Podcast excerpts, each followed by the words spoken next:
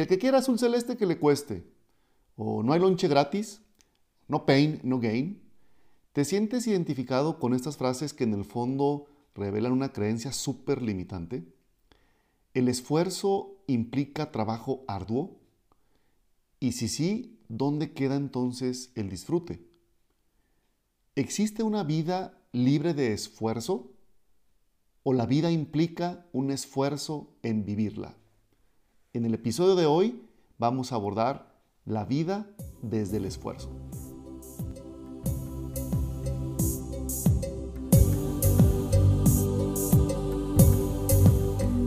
Hola y bienvenido a ¿Dónde quedó la magia? Un podcast en el que abordamos una diversidad de temas que nos permitan poner en práctica todo nuestro poder interior y así crear la vida que siempre hemos soñado. Soy Héctor Murguía y te invito a escuchar el episodio de hoy. Espero que lo disfrutes.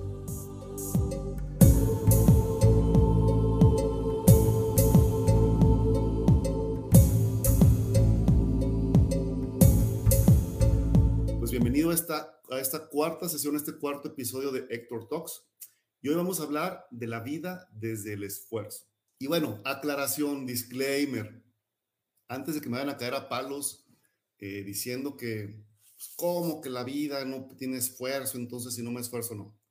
Solamente para poder aclarar la perspectiva de esto, con este episodio, con este tema que voy a abordar, yo no hablo de no hacer nada, no hablo de simplemente tirarte en el sofá y esperar que la vida se resuelva, aunque bueno, he de decir que conozco algunos que haciendo eso la vida la tienen resuelta. Entonces, de que se puede, se puede.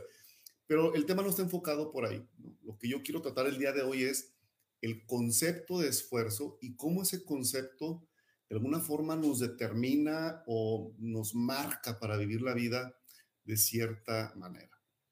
Y bueno, pues entrando en, en materia, me gustaría leerte una definición que me encontré de la palabra esfuerzo y creo que resume muy claramente esto que te menciono. Dice que esfuerzo es la acción de emplear gran fuerza física o mental con algún fin determinado. Y yo creo que ahí engloba todas las posibilidades. ¿Qué es una vida con esfuerzo? Una vida llena de sufrimiento, una vida llena de carencia, una vida llena de dolor, una vida llena de incertidumbre, una vida llena de trabajo, una vida llena de poco disfrute. Y entonces es la acción de emplear una gran fuerza física o mental con algún fin determinado. Y eso de alguna manera, pues marca la manera o la forma en cómo experimentamos la vida. Porque como te voy a explicar el día de hoy, esa idea, como otras tantas, las tenemos arraigadas en lo más profundo del inconsciente y desde ahí se está manifestando nuestra propia existencia. Una persona que tiene la idea de que la vida se vive con esfuerzo no tiene otra forma de vivirla. Porque si enfrente se le aparece una manera distinta de vivir que no implique el esfuerzo, simplemente no hace match con su sistema de creencias y la persona lo va a dejar de lado porque simplemente no va a creer que eso sea posible. Y ese es precisamente el abordaje que le vamos a dar a este tema. Entonces, no estoy hablando de no hacer nada, de que esperas que la vida se te resuelva sola, ¿sí? Vamos a enfocarnos en esto que te menciono. Y me gustaría comenzar pues diciéndote o platicándote un poco ¿De dónde viene toda esta idea del esfuerzo? De lo que he podido leer, de lo que he podido investigar, de lo que a mí me ha podido afectar. Tenemos el tema del esfuerzo como que en un pedestal, ¿no? Vemos a las personas que se esfuerzan, vemos a las personas que se sacrifican como un, un role model, ¿no? Como un modelo eh, a seguir. Y no es que esté mal, la pregunta es, ¿pudiéramos vivir de una mejor manera? pudiéramos vivir disfrutando nuestra vida sin tantas complicaciones? Esa es la pregunta que está detrás de todo esto. La idea que tenemos del, esfuerzo lo tenemos como que en un pedestal, ¿no?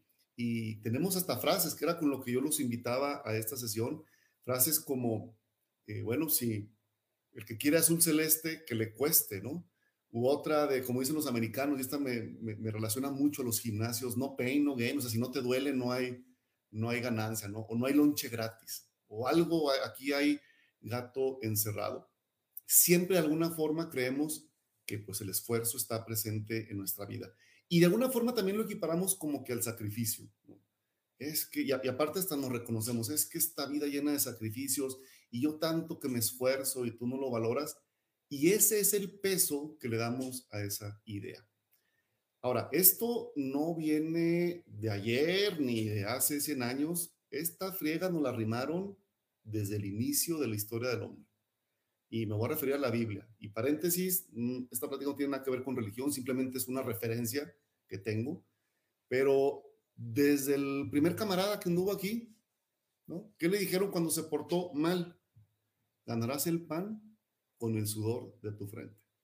Venga, desde ahí viene la idea original del esfuerzo. Tiene que costarnos, tiene que ser sacrificio, tiene que ser difícil, tiene que ser duro, tiene que costarte sudor de la frente. Ojo, no estoy hablando del trabajo, ahorita en un más me voy a meter en ese tema. Entonces, desde ahí viene, ¿no? Y luego, si seguimos avanzando en la historia, nos enfrentamos al tema de la esclavitud, al tema de los reyes feudales, a los reyes, perdón, a los señores feudales, donde la forma de castigar a las personas que se salían del redil era vamos a ponerlos a hacer trabajos forzados. El contexto que le damos a la palabra esfuerzo es súper, súper, súper fuerte.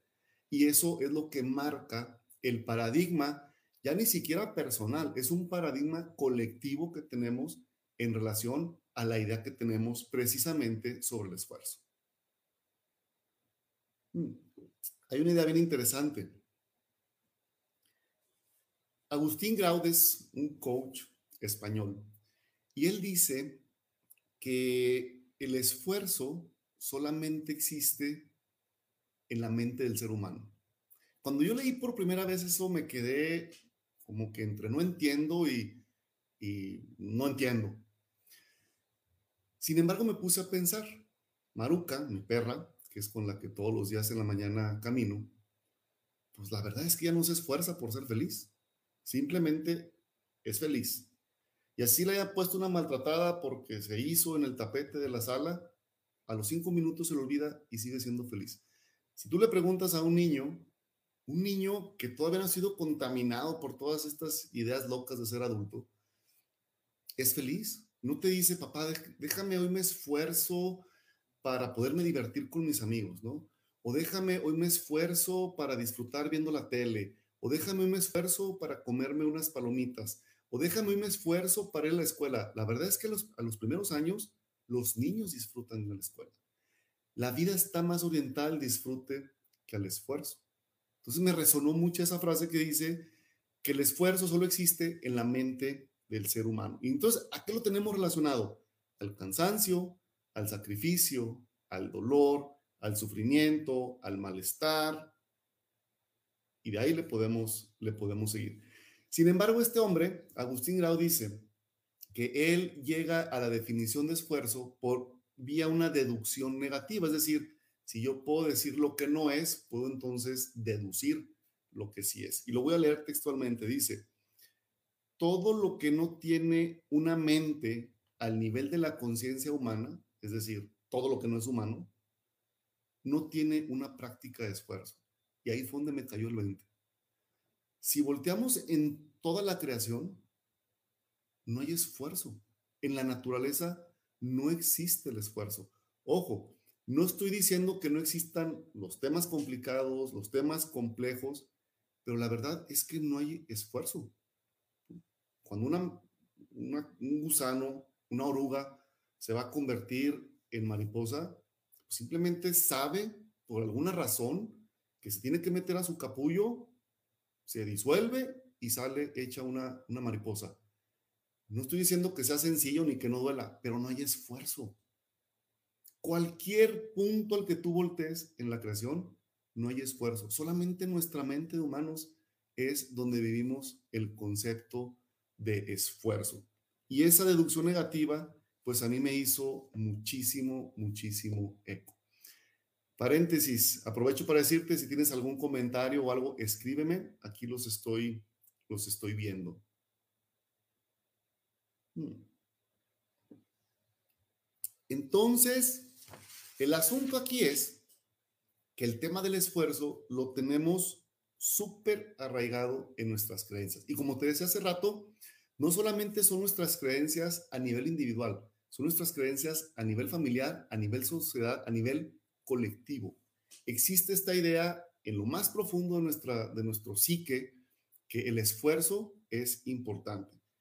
Si no representa esfuerzo, si las cosas no me cuestan, ¿cuáles son las ideas? ¿no? ¿Cuáles son las ideas que está detrás de esto? Bueno, si no hay un esfuerzo, no vale la pena. Si no hay un esfuerzo, no es eh, bueno o no es válido. O si no es, si no te esfuerzas, pues no es posible lograrlo. Y aquí yo te pregunto a ti, ¿cuál es la creencia que a ti te afecta de cierta manera el que tengas arraigada respecto al tema del esfuerzo? Entonces, yo entre más me complique la vida, pues es mejor.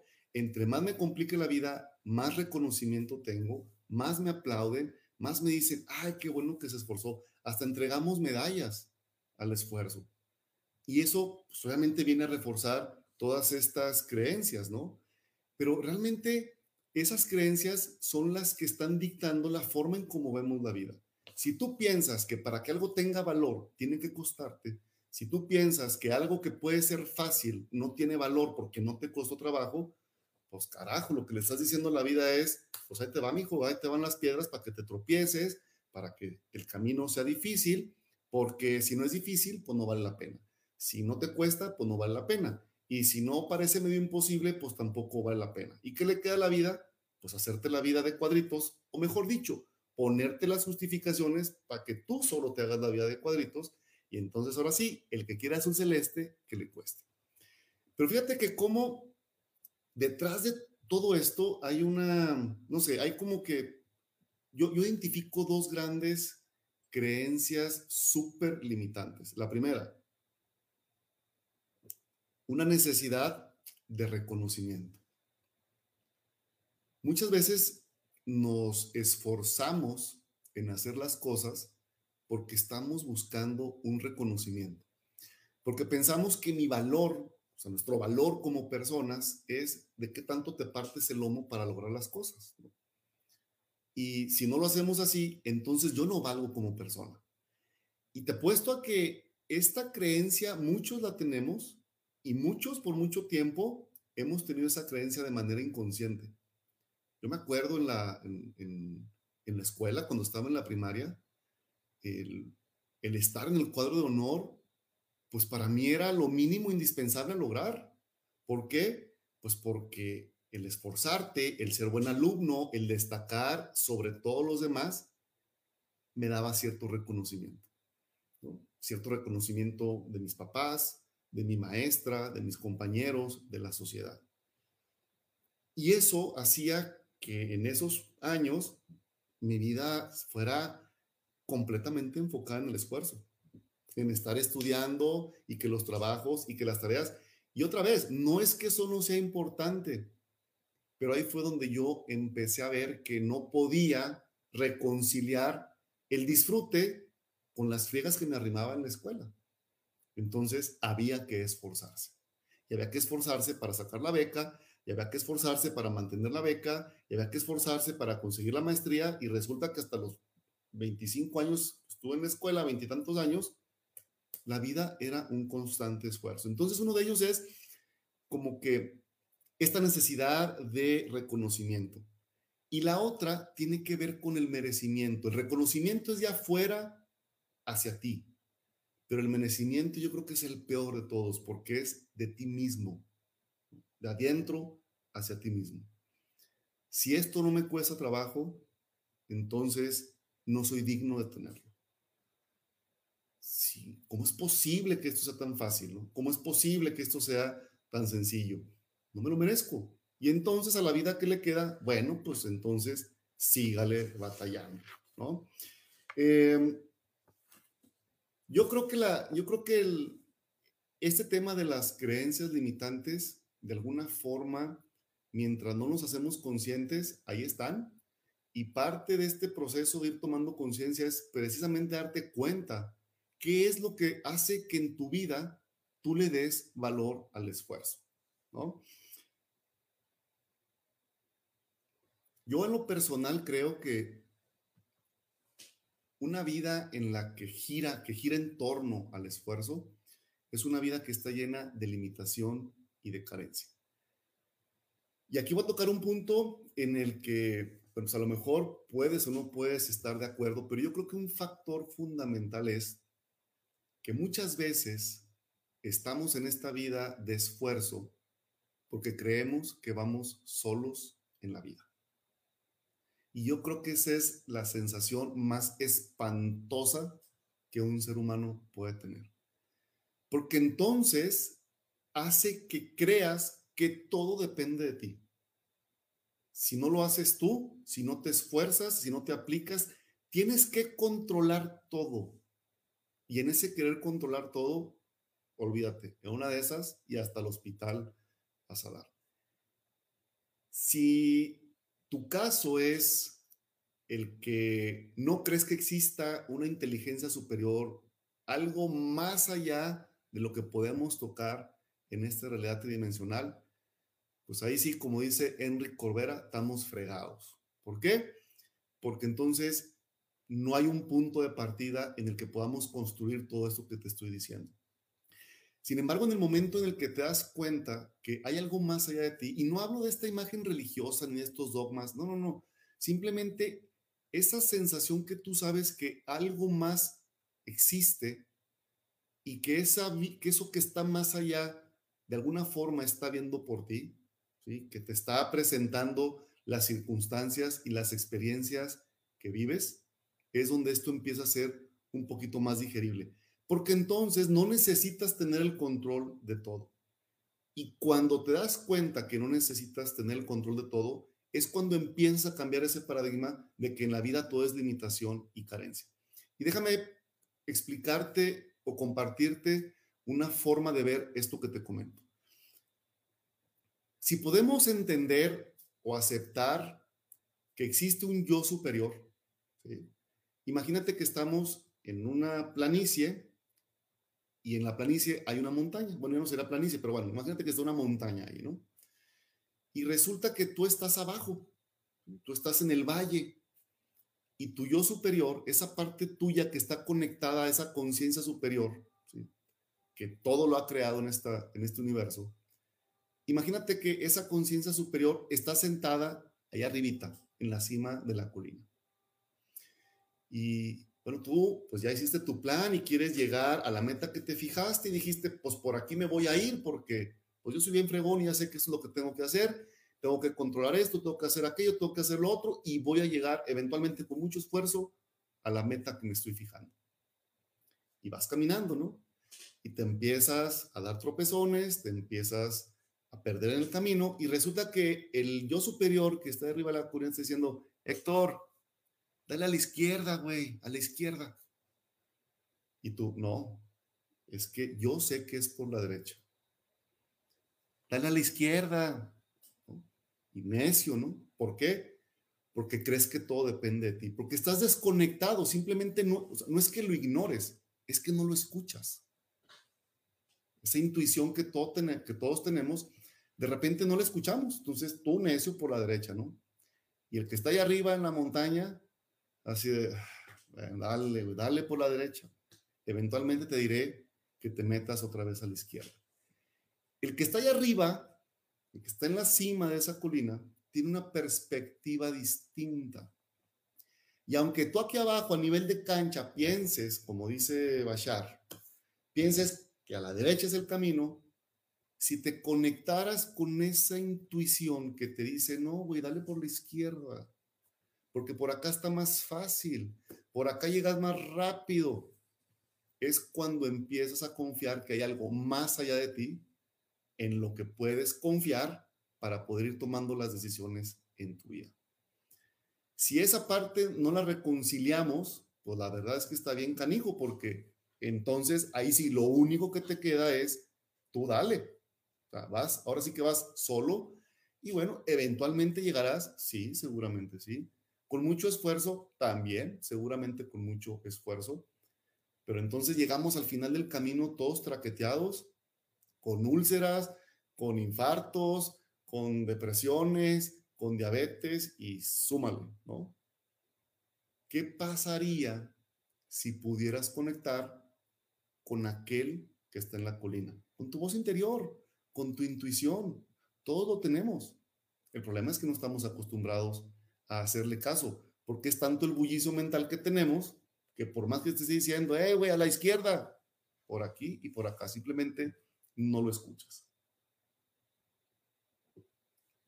Este tema de las creencias es de verdad algo en lo que últimamente me he metido mucho porque he descubierto que al menos yo en lo personal tengo N. Y la forma de irla resolviendo, pues primero que todo es irte dando cuenta que las tienes. Y entonces viene la pregunta, bueno, ok, ya pues me di cuenta que estoy, pero bien empinado en este tema de creer que las cosas dependen de mí, me siento desconectado, siento que mi vida ha sido un constante esfuerzo, un constante desgaste. Entonces, ¿qué hacemos? Fíjense, normalmente relacionamos la palabra trabajo con esfuerzo. Y entonces tienes al que se queja de su jefe, del trabajo, de la empresa, de lo que fuera, de las prestaciones, y es, representa un esfuerzo para él el ir a trabajar. Y luego hay quienes piensan, es bueno, pues ahora si te avientas de emprendedor, pues ya lo hiciste, ¿no? Pero también el que que, los que estamos como emprendedores también de repente pensamos, oye, pues es que conseguir clientes y que te paguen y esto y crear contenidos, pues es que está de la fregada y necesitas un montón de esfuerzo no hay más de lo mismo. Entonces, ¿cómo, cómo pudiéramos empezar a atajar este tema del esfuerzo? No creo que lo resolvamos de un momento para otro, pero yo sí creo que cuando, cuando comenzamos a poner en perspectiva lo que nos está limitando nuestra existencia, es la forma en cómo podemos empezar a resolverlo. El antídoto, yo creo que el antídoto para el esfuerzo siempre va a ser el disfrute. Por eso yo te decía al principio de la transmisión, yo no estoy hablando de no trabajar. Yo no estoy hablando de tirarte la milonga y que todo el mundo te resuelva la vida. Hay varios, ¿eh? Varios que se rascan la panza y hasta se sacan ronchas de lo que se la rascan y les funciona. Pero yo no estoy hablando de eso, yo estoy hablando del disfrute en el momento en el que nos involucramos en algo y lo empezamos a disfrutar, la mente no puede relacionar disfrute con esfuerzo. Y no estoy diciendo que en lo que te involucres no sea complejo ni sea difícil, pero es muy distinto a que requiera esfuerzo. Y eso es lo que quiero que, de alguna forma nos quede bien claro el día de hoy. Entonces, si tú te dedicas a algo que te gusta, si tú te dedicas a algo que te permita explotar tus dones, que te permita generar ese disfrute, ese motor interno, en ese momento vas a dejar de percibirlo como esfuerzo. Yo me acuerdo mucho el domingo, publicaba un post en Facebook en el que ponía, sabes que estás en lo tuyo cuando es domingo, 8 días de la noche, estás trabajando en lo que te gusta y no importa. Cuando en mi otra vida, domingo a las 8 de la noche, yo ya traía la gastritis a todo lo que daba por ir a sentarme con los necios el lunes en todas las juntas sin fin que teníamos. Si tú te enfocas en lo que te gusta, en tus dones, explotas aquellos dones que la vida te dio, te aseguro que tu vida va a estar llena mucho más de disfrute y mucho menos de esfuerzo. La pregunta interesante es, primero, ¿Sabes qué es lo que te gusta realmente? ¿Y qué estás dispuesto a hacer para poderte enfocar a lo que realmente te gusta? Muchos vivimos esta carrera de ratas atrapados ahí en la ruedita, ¿no? Persiguiendo el cheque. Y ojo, no estoy diciendo que estar de empleado es malo, ¿eh? No, digo, a mí en lo particular, en su momento me funcionó y luego no me funcionó como todo en la vida, pero estamos ahí en esa carrera de ratas. Pregúntate, si no disfrutas lo que haces, ¿cómo esperas ver la vida distinta a una vida llena de esfuerzo? no da. No da. el primer antídoto es trata de enfocarte en aquello que te gusta, trata de explotar tus dones y te aseguro que lo vas a convertir en un verdadero disfrute.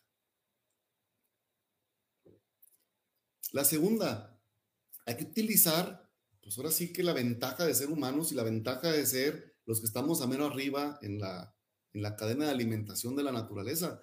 Utilicemos la inteligencia para hacer nuestro trabajo más sencillo, más, utilicemos, más hacerlo más eficiente. Si tú te aplicas y tratas de encontrar formas novedosas de resolver las cosas a las que te enfrentas todos los días, tu vida irá reduciendo el esfuerzo, ¿no? Ahí andamos de repente como estos memes que están de los cavernícolas y están jalando una rueda y la rueda cuadrada, güey. Pues la única forma de resolver eso es pues tráete más cavernícolas para que le sigan jalando, ¿no?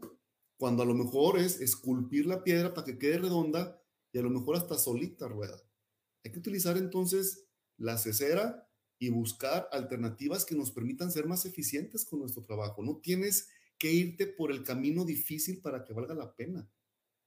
Hay muchas alternativas que por estar centrado en que es que no puede ser más fácil, ¿cómo es posible que sea más fácil? Bueno, pues entonces mientras sigas cerrado a esas alternativas, jamás las vas a ver. La tercera, hay que empezar a darnos cuenta de esas creencias limitantes. ¿Por qué el esfuerzo es importante para mí?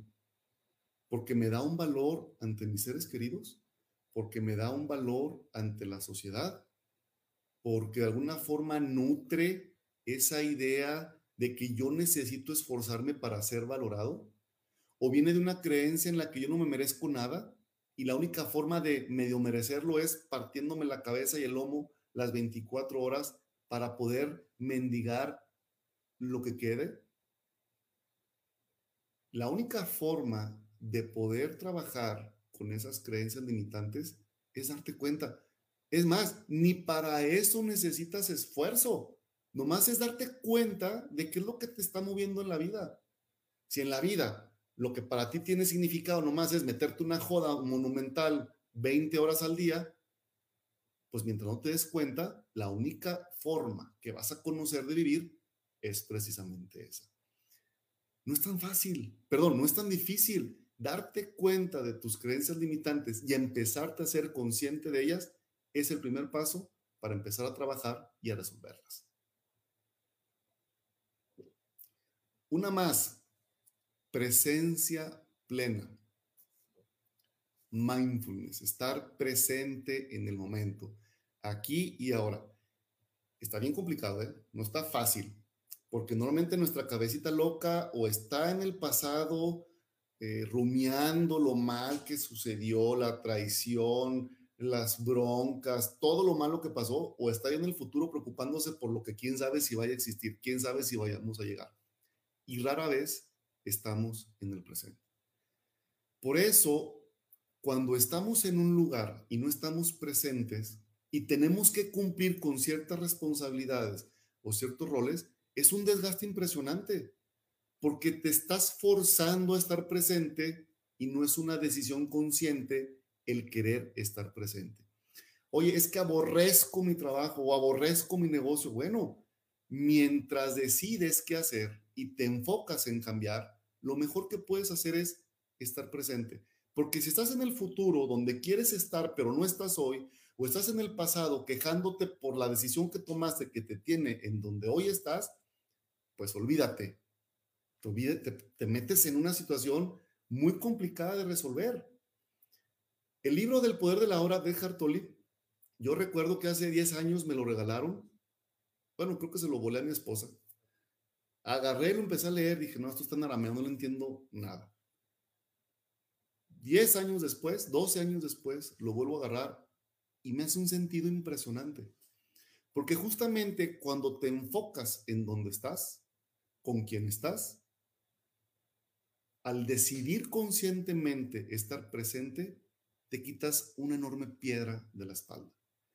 Porque entonces, ahora también de manera consciente, puedes empezar en trabajar en cambiar aquello que no te gusta.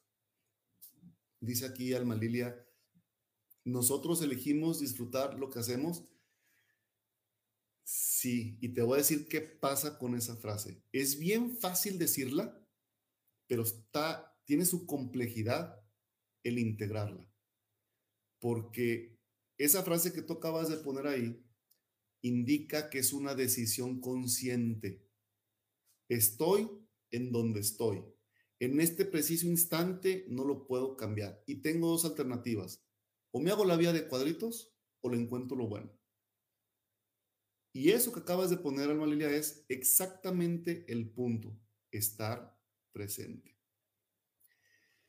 La más sencilla de entender y la más complicada de poner en práctica es el fluir, el confiar en que aquel güey que está sentado ahí en la colina te está guiando. Y no te va a llevar a que te vayas por el barranco, ni a que te metas en las arenas movedizas, ni a que te vayas por el fango. Por la sencilla razón de que ese güey que está ahí arriba eres tú mismo. Pero mientras nos veamos separados, no hay forma de que podamos integrar esto que te estoy diciendo. Cuando aprendemos a fluir y a confiar, la vida cambia de manera impresionante. Y yo ya he tenido algunos atisbos de eso. Yo me, acuerdo que una de mis maestras en este arte de ser humano me decía, sí, es que es muy bonito decir de labios para afuera, sí, Diosito, te doy, Diosito, universo, fuerza, lo que tú quieras, ¿no? Sí, güey, te doy aquí el volante, dale, güey.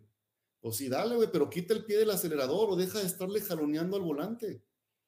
Cuando estamos jaloneando el volante o pisando el acelerador, está bien complicado que al güey que está ahí arriba lo dejes manejar por donde te tiene que llevar.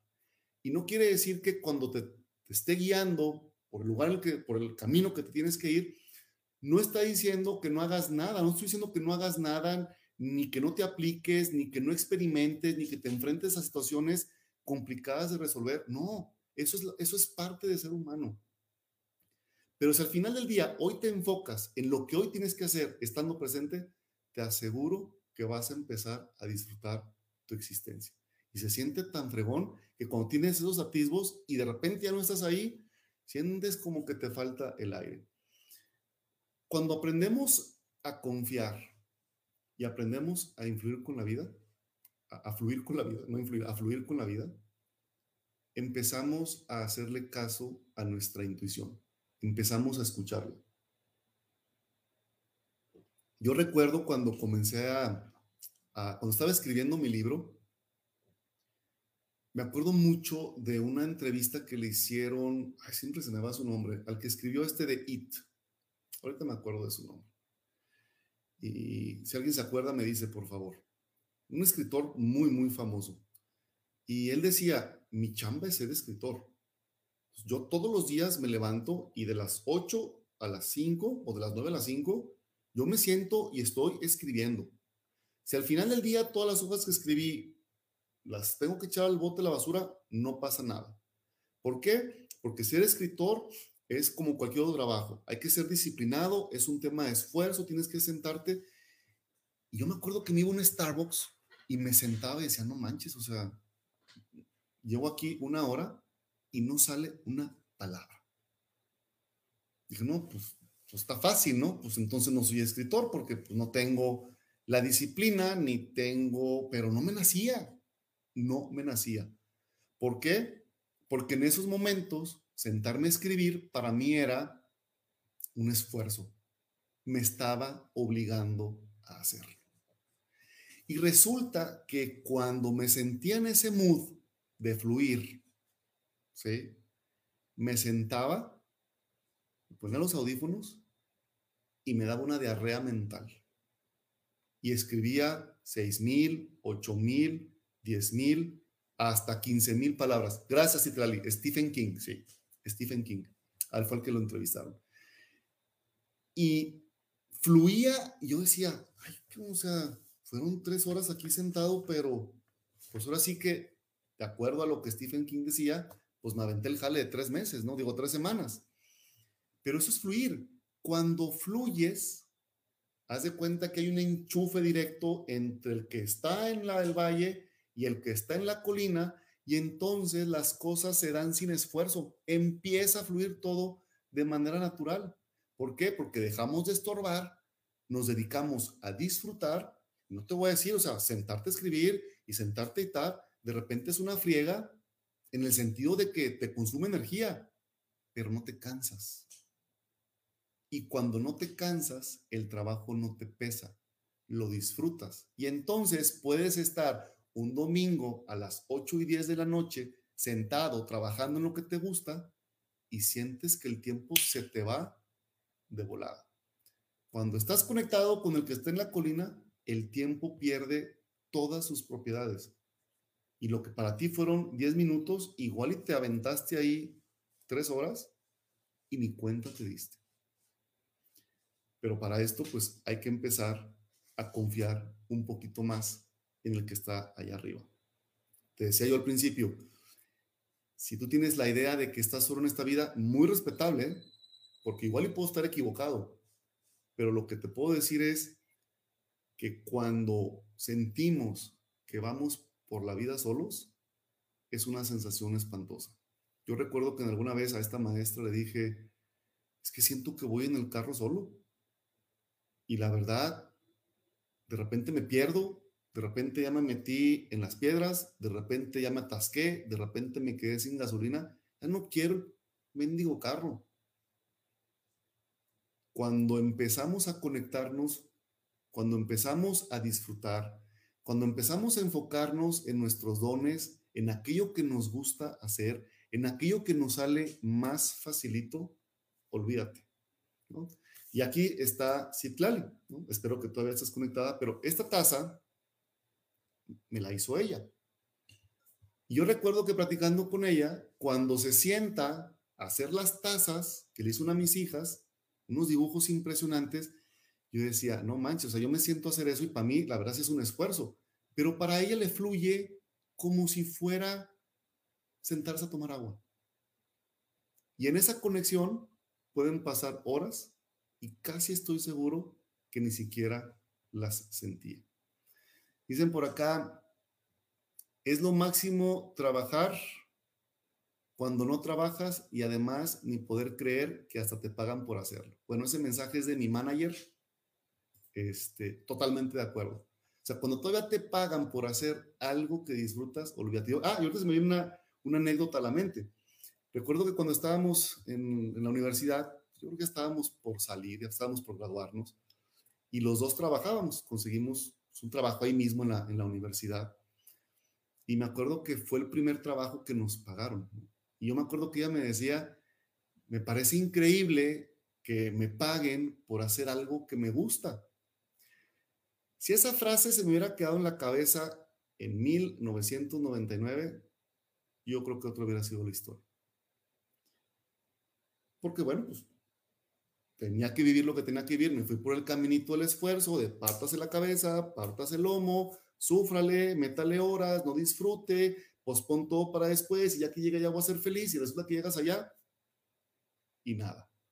Por eso cuando decimos o cuando leemos que el disfrute está en el camino, pues es eso, es disfrutar lo que haces en el momento en el que estás. No te gusta en dónde estás, no pasa nada, simplemente deja de pelearte con el tema. Y entonces, en lugar de enfocarte en sobrevivir, en sacrificarte, porque es lo que te toca hacer, empieza a enfocarte en aquello que sí te gusta y verás que eventualmente las cosas empiezan a cambiar. Pero como lo he dicho en los episodios que llevamos, todo esto requiere una decisión. Entonces el esfuerzo es una idea, el esfuerzo es una justificación que cuando no alcanzamos a ver más allá cuando no alcanzamos a ver otras formas, pues no hay, no hay forma de hacerle, no hay otra manera. La única manera en la que tú vas a poder experimentarte en la vida es aquello que haga match con tus creencias. Y si tienes bien tatuado en el subconsciente que la única forma es el esfuerzo, pues ándele, mijo. Ahí está la vida llena de esfuerzo, llena de limitaciones y llena de carencias. ¿Qué opinan? ¿Suena? ¿No suena? ¿Estoy medio loco? Puede ser. Este episodio, yo creo que este fin de semana lo voy a poner disponible también en Spotify por si conocen a alguien que tenga tatuado en su, en su psique que no pain no gain, el que cueste, el que quiera su celeste que le cueste o no hay lonche gratis, para que se lo compartan. Otra vez, no estoy diciendo que tenga todas las respuestas, pero esto que te acabo de compartir me ha hecho mucho sentido, yo creo que en estos últimos dos o tres años.